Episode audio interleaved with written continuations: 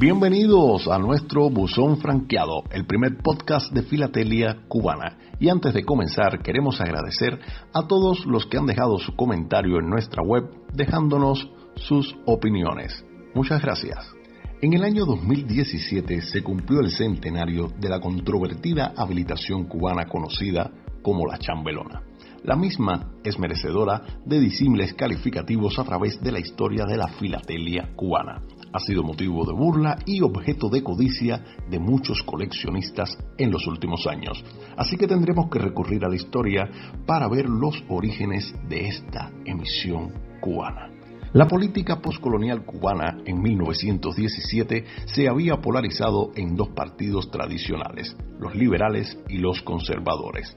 La presidencia de la República se había alternado por ambos partidos, cual de los dos más corruptos, hasta que el presidente conservador mayor general Mario García Menocal, en franco fraude electoral, intentó reelegirse en 1916 con la irada protesta de los liberales, que iniciaron un sangriento pronunciamiento llamado la Revolución de la Chambelona. La sublevación debe su nombre a una conocida conga, cuyos orígenes y letra se pierde en los tiempos de la colonia y la esclavitud. El cubano, bien dado al choteo, aún en las cosas más serias, nunca ha dejado pasar la oportunidad de aplicar esta tonada a la política. El músico Rigoberto Leiva, liberal confeso y practicante, se ocupó en 1916 de tomar la melodía anónima y darle una nueva letra, y así registrándola a su nombre pues creaba una de las tonadas congueras más adaptadas de la música cubana. El expresidente mayor general José Miguel Gómez la escuchó en el pueblo de Camajuaní y así se popularizó llegando a La Habana por todo lo alto. Un día llegaron los liberales villaclareños a la vieja Habana, repitiendo los versos, incorporando estrofas, defenestrando o, dicho en buen cubano, tirándole a los conservadores la madre del presidente y hasta la primera dama de la República. Y todos coreaban. Ae, ae, ae la chambelona, Menocal no tiene madre porque lo parió una mona. La revuelta estalló en las primeras semanas de febrero de 1917, auspiciada por el expresidente José Miguel Gómez, apoyado por la oficialidad del ejército y del candidato liberal a la presidencia Alfredo Sayas y Alfonso. En pocos días los campos de las villas y Camagüey se habían polarizado y la sangre corría a raudales. Gustavo Caballero, veterano mambí y senador liberal, llegó a ocupar militarmente durante varios días la ciudad y de ahí supuestamente viene la discutida habilitación de la chambelona. Cuenta la tradición que Caballero fue hecho prisionero y el oficial que lo capturó telegrafió al presidente Menocal. Felicidades, presidente, capturado cabecilla, caballero, conducido vivo a Camagüey. A lo que el presidente respondió, felicidades, y le asigna el grado militar inmediatamente superior. Lleve cadáver cabecilla Gustavo Caballero a Camagüey. Sin duda, había un error de interpretación. Sorprendido el militar replicó, gracias, señor presidente pero conduzco al cabecilla Gustavo Caballero vivo a Camagüey. Recibió otra respuesta. Felicidades. Y le asigna esta vez dos grados militares superiores a los que tenía inicialmente. Repito, lleve cadáver cabecilla Gustavo Caballero a Camagüey. No hay más que hablar. Por lo que el pobre Gustavo llegó a Camagüey cadáver.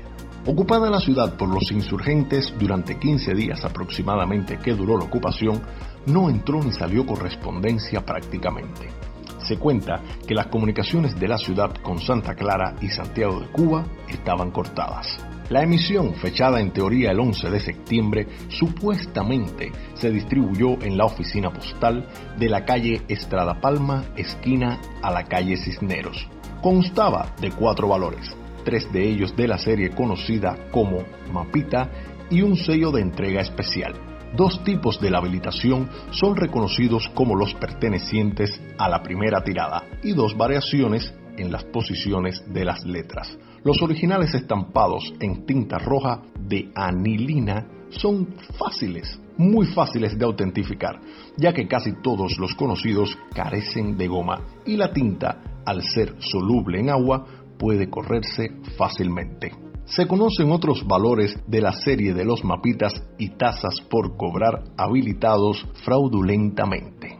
La fundamentación histórica de la emisión está basada en un supuesto decreto del citado senador Caballero, donde expresa que por la administración de correos sean sobrecargados 2.000 sellos de un centavo con el facsímil Camagüey Ejército Constitucional 1917, 3.000 de 3 centavos con el mismo facsímil sobrecarga negra. Claramente se había saltado el de 2 centavos pero siguió. 300 de 3 centavos, igual facsímil, sobrecarga roja. 300 o 500 de entrega especial con el facsímil de mayor tamaño que dice 11 de febrero de 1917, dos figuritas, constitucional Camagüey entre dos figuritas y debajo la palabra Camagüey. Otra figurita mayor en sobrecarga roja.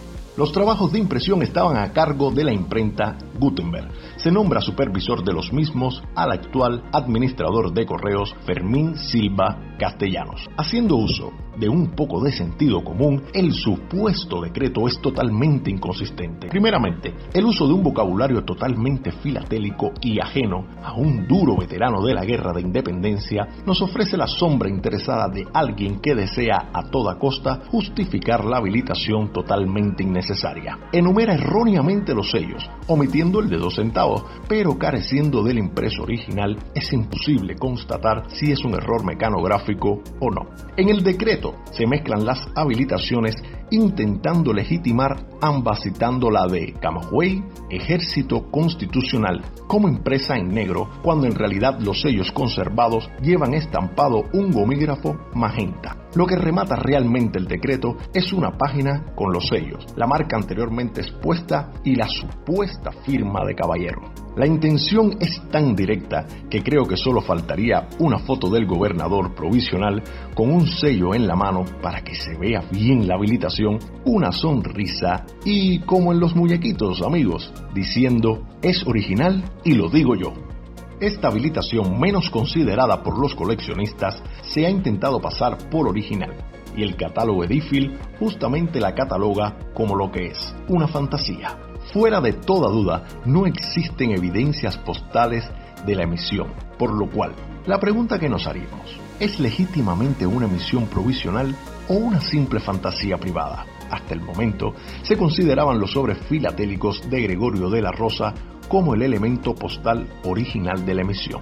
Penosamente, después de adquirir uno hace muy poco tiempo, según cuentan, se pudo constatar que no solo las marcas son de favor o póstumas, eufemismo muy usado hoy para decir delicadamente que no es original. El fechador de Puerto Príncipe estaba mutilado y falta la parrilla de duples que normalmente se estampaba sobre el sello. El reverso, un tímido gomígrafo deformado de matanzas, intentan imitar la recepción de un sobre que nunca salió de las manos de su artífice. La nota concluyente lo ofrecen los sellos, supuestamente puestos en la fecha del curso legal de la emisión. Claramente son falsos. Las similitudes entre la chambelona y la emisión de Puerto Príncipe son notables y la principal es que ambas estuvieron motivadas por un fin especulativo. En aquella oportunidad, Francisco Parras, administrador de correos y filatelista de reconocido prestigio, se ocupó de la impresión de los sellos y su distribución a través de varios comerciantes en la isla y el extranjero. En el caso de la chambelona, no queda claro el autor intelectual, pero sí se cita a un grupo de filatelistas camagüeyanos que no tardaron en intentar distribuir los sellos con posterioridad al cese del bloqueo de la ciudad de Puerto Príncipe. Otro de los elementos comunes de las dos emisiones es que en el caso de Puerto Príncipe, pocas semanas después, ya agotadas, el mismo señor Parras intentó reimprimirlos, pero se encontró que el impresor no solo se negaba a hacerlo, sino que había desarmado los moldes originales. Las tiradas posteriores se realizaron con los mismos tipos, pero con diferente alineación, hecho que fue detectado por un honesto comerciante habanero llamado Miguel Lázaro, que alertó de las nuevas falsificaciones. En el caso de la chambelona, se realizó una primera tirada usando dos tipos de tintas diferentes, tinta negra y otra roja con base de anilina. Al agotarse la existencia que tenían de tinta y no disponiendo del molde original, posiblemente incautado por el gobierno, confeccionaron otro, cometiendo el mismo error en las alineaciones, por lo que es posible detectarlos fácilmente. La habilitación de la chambelona fue el acto de un grupo privado en medio de una intentona golpista, por tanto, no tuvo respaldo oficial de la administración postal no se conoce un decreto contrastado que pueda darle fuerza legal obligatoria y al estar sitiada la ciudad no salió ni entró correspondencia por lo que no tuvo uso postal. En expediente atesorado en el Museo Postal Cubano, fechado el 25 de diciembre de 1925, confirma el dictamen oficial en el que declara que los sellos nunca tuvieron curso legal y por lo tanto considerados como fraudulentos. El hecho en sí no deja de demostrar que en la primera del siglo XX en la isla existía una cultura de coleccionismo y coleccionistas dispuestos a pagar por rarezas, errores y variedades de impresión que hicieron de la filatelia cubana una de las más avanzadas de América. Y así terminamos amigos. Recuerdes, mi nombre es Angelito Ramírez Laera y ha sido un placer compartir con ustedes este pedacito de historia postal cubana. Si le gustó, tomen un segundo de su tiempo y dele mano arriba. Y les recuerdo que compartir queda libre de pago. Muchas gracias.